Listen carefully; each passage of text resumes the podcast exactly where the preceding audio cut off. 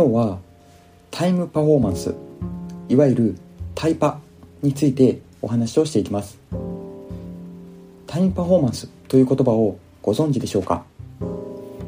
意味合いとしては同じ時間をかけるのであったらより有意義に過ごしたいという若者世代の間で流行っている言葉でコストパフォーマンスの時間バージョンこんなイメージの言葉です。最近ネットフリックスの映画を倍速で視聴したり映画を10分のダイジェストで YouTube に投稿して訴訟になるなどニュースにもなりました。私自身は映画がとっても好きで沈黙を含めて作品を楽しみたいこういうふうに考える派ではあるんですがいわゆる Z 世代と呼ばれる10代20代の中で別の価値観が生まれているようです。自分の価値観とは違う。このように感じる人も多いかもしれないですが若い世代の価値観を知ることはビジネスを考える上でも大切ですし将来一緒に働く仲間として迎え入れるという観点でも重要かと思います。今日はそんなタイムパフォーマンスタイパを意識する人の特徴とか背景また最近のコンテンツの特徴について考えていきます。このような行動をする人というのは一つの特徴として共感共生力というのが強いというふうに感じます。四六時中 SNS とか LINE でつながっていて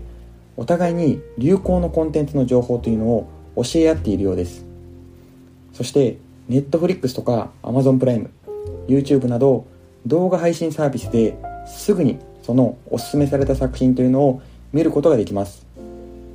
そしてそんなグループが一つではなくてたくさんあってそれぞれのグループでそのような教え合いのやり取りがたくさんやっていると急いで内容を確認しないと話題についていけなくなったりします。グローブスにインターンとして勤務している大学生にもこのような状況というのを聞いてみましたがそういう人というのは多い。こんな回答がありました。会話のないシーンはスキップしたり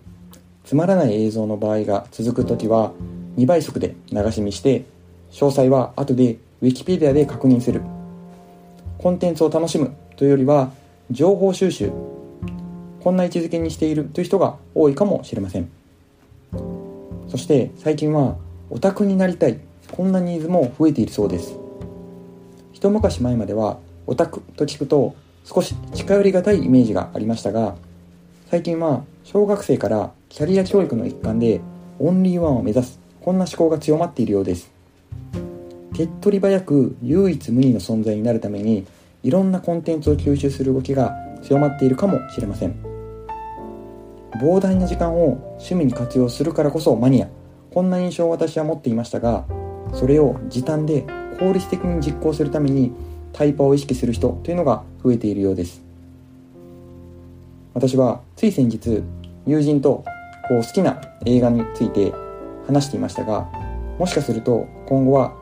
その好きな映画のシーンというよりはストーリーなど話の中身を中心に語り合うようになるかもしれません。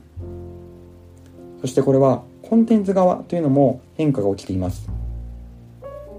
最近子供を持つ親へインタビューをする中でも小学生っていうのは映画を最後まで見れないというふうに聞きました。スマホやタブレットで映像を見る習慣がついているのでつまらないと感じるシーンは指一本で平気で飛ばしてみること。こんなことが原因かもしれません。コンテンツ側はこのこういう子供たちに対して倍速で見ても分かるように内容というのを工夫しています。例えば「鬼滅の刃」では主人公が自分の状態を説明しているシーンというのが目立ちます。雪の中を走りながら息が苦しい凍てついた空気で肺が痛いこんなセリフがあったりします。ネットフリックスの映画もデータを収集しているとどこでこの見ている人が離脱したのかっていうのが分かるので開始6分までに何かしらの事件を起こす。このような脚本がデフォルトになっているそうです。今日はタイムパフォーマンスを意識する Z 世代の話というのをしてみました。共感共生力オタクニーズがあったりしてコンテンツ提供側も変化をしている。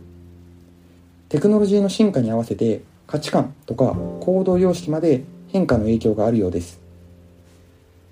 逆にデジタルミニマリストといったデジタルテクノロジーというのをあえて、吸収しないこんな逆行する考えも広まっていて自分の価値観と違うからといって拒否するというのは時代に取り残されてしまうのかもしれません。新しい価値観を抑えた上でいろんなことにチャレンジするこんなヒントになればなと思います。今日の放送はここまでとします。また明日の放送もお楽しみに。